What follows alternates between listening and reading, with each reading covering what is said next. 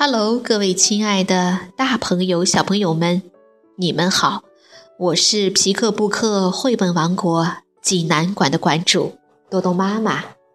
每天一个好听的绘本故事，送给爱听故事的你。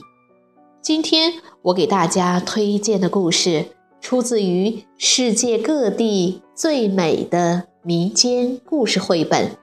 这个故事来自俄罗斯，名字叫做《伊旺和圣诞鹅》。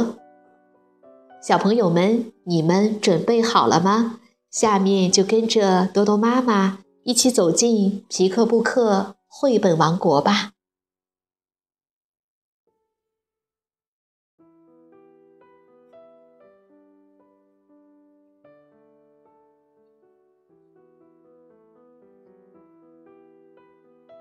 伊旺和圣诞鹅，黎巴嫩克里斯汀·弗拉塞托文，法国尼古拉斯·迪福尔图，未来出版社出版。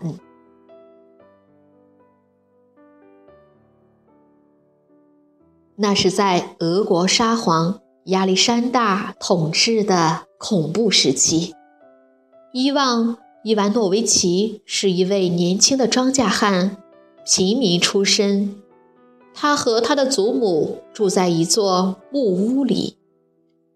这是一座在伏尔加河附近的高地上用原木搭建的小木屋。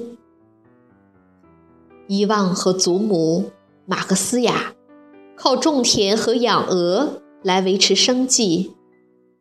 虽然生活很贫寒，但他们却心满意足。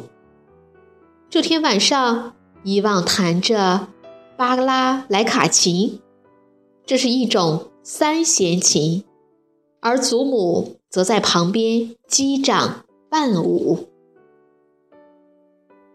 今年开春的时节，祖母还在为田里的庄稼祈福。因为大麦种子、黑麦种子、燕麦种子都给冻坏了，发不了芽。到了夏天，本该是收获的季节，但地里却没有什么收成。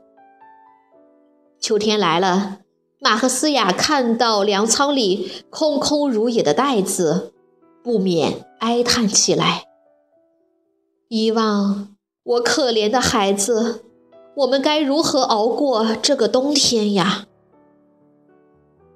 伊旺为了掩饰自己的不安，笑了笑说：“我去巴布什卡家看看吧，或许他会给我们留下一些白菜、洋葱和萝卜。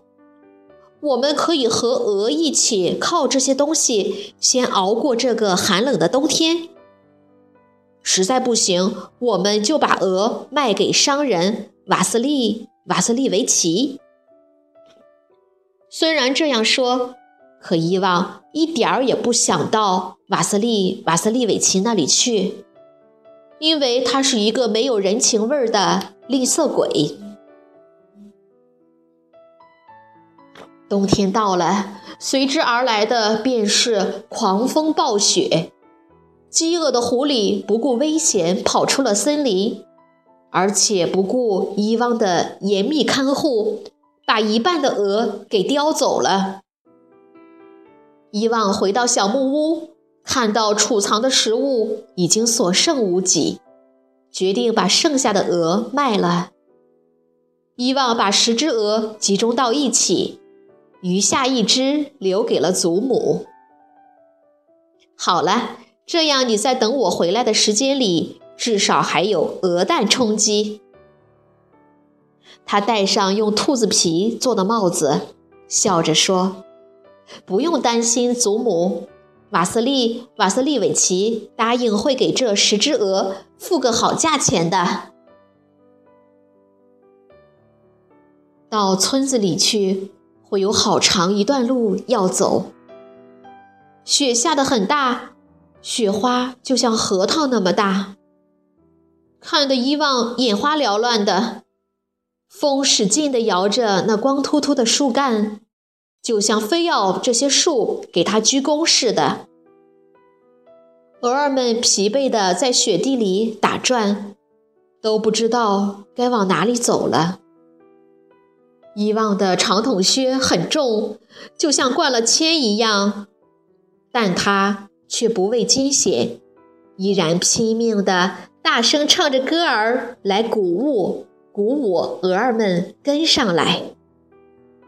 嘿呦，跟上了，鹅儿们！不久你们就会暖和。伊旺刚来到村子。一群手指被冻得发青的孩子将他围起来，哭着哀求道：“行行好，行行好吧，给我们一些吃的吧，我们都饿坏了。”伊旺很同情这些可怜的孩子，于是他就把五只鹅给了他们中间那个大一点的小女孩。小女孩答谢伊旺时说：“冬天对穷人来说是残忍的，而瓦斯利瓦斯利维奇还借机发横财。瓦斯利瓦斯利维奇的心肝儿比冰冷的泥土还要冰，他用那戴满戒指的大手向伊旺扔了几个卢布。”作为买另外五只鹅的钱，还不满地说：“他们也太瘦了吧！而且你本来说有十只的，这样吧，庄稼汉，我就给你原价的四分之一，你只有高兴的份儿，因为我不打算再和你纠缠了。”伊旺什么都没有说。只是从地上捡起这些刚购买黑小麦的钱，失落的向家里走去。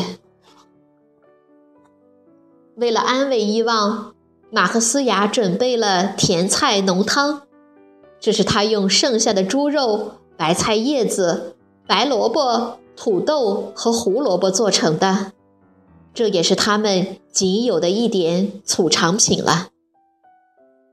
接下来的几天，他们就靠一块黑面包和鹅蛋过日子。可是不一会儿，肚子就开始咕咕叫了。晚上的时候，伊旺依然弹着三弦琴，可是马克思雅却没有力气伴舞了。一天，马克思雅抚摸着最后一只鹅。悲痛地哭诉道：“小鹅呀，小鹅，我们要吃掉你了，我们实在是太饿了。”但伊旺却不高兴了。“不，祖母，我要把这只鹅献给沙皇，回来时我一定会弄到足够我们用到春天的粮食。因为根据当时的风俗。”收到第一份圣诞礼物的一方，只要接受了对方的礼物，就要给对方回赠一份礼物作为报答。这就是伊旺的希望所在。伊旺紧紧地把鹅贴在胸脯上抱着，然后用大衣裹着它，靠着坚强的意志和鹅给他的点点暖意。他在寒风和大雪中坚持走了三天，到了宫殿里，伊旺说服了卫兵，便径直向宴会厅走去。到了宴会厅，沙皇正在同他的妻子、两个儿子以及两个女儿一起享用着鱼子酱和熏鱼。伊旺向沙皇鞠了个躬，说道：“尊贵的沙皇陛下，我远道而来，就是希望能把这只鹅献给您。请不要小瞧这只鹅，因为它是我唯一的财富，也是我对您的一片忠心。”沙皇捋着胡须看了看这个让人扫兴的大胆的小伙子，喝令卫兵退下，然后对他说：“小伙子，如果你能够把这份礼物平等的分给我的家人，而不让他们心存不满的话，我就接受你的礼物。”伊旺相信了。他知道，如果不能够讨沙皇欢心，那么沙皇就会无情地把他赶走。到时他可真是欲哭无泪了。伊旺深深地吸了口气，先对沙皇说：“你是一国之一国之君，那么额头理当归您。”然后他向皇后鞠了个躬，继续说道。您肩上担着一家的重担，那么额尾归您。接着，他转向皇子说道：“两位勇敢的皇子，每人一只鹅爪，为了能够沿着你们尊贵的父皇的路向前走。”最后，他看着两位年轻的公主说道。尊贵的公主，将来有一天，你们远嫁他乡的时候，请记着带上这双翅膀。遗忘的声音在喉咙里哽咽着，饥饿和劳累已经让他站不稳了，但是他坚持用最后的一点气力说：“至于我。”只不过是一介草民而已，能享用到这鹅剩下的那微不足道的部分，就心满意足了。沙皇突然笑了起来，哈哈哈！这可真是一个公平的分配呀！你不但让每个人各有所得，而且还把最好的那部分留给了自己。好吧，聪明的小伙子。你可不要说沙皇是个忘恩负义的人，你坐下来与我们共进晚餐吧。遗忘吃饱喝足后，向沙皇讲述了自己悲惨的经历。沙皇认真的听他讲着。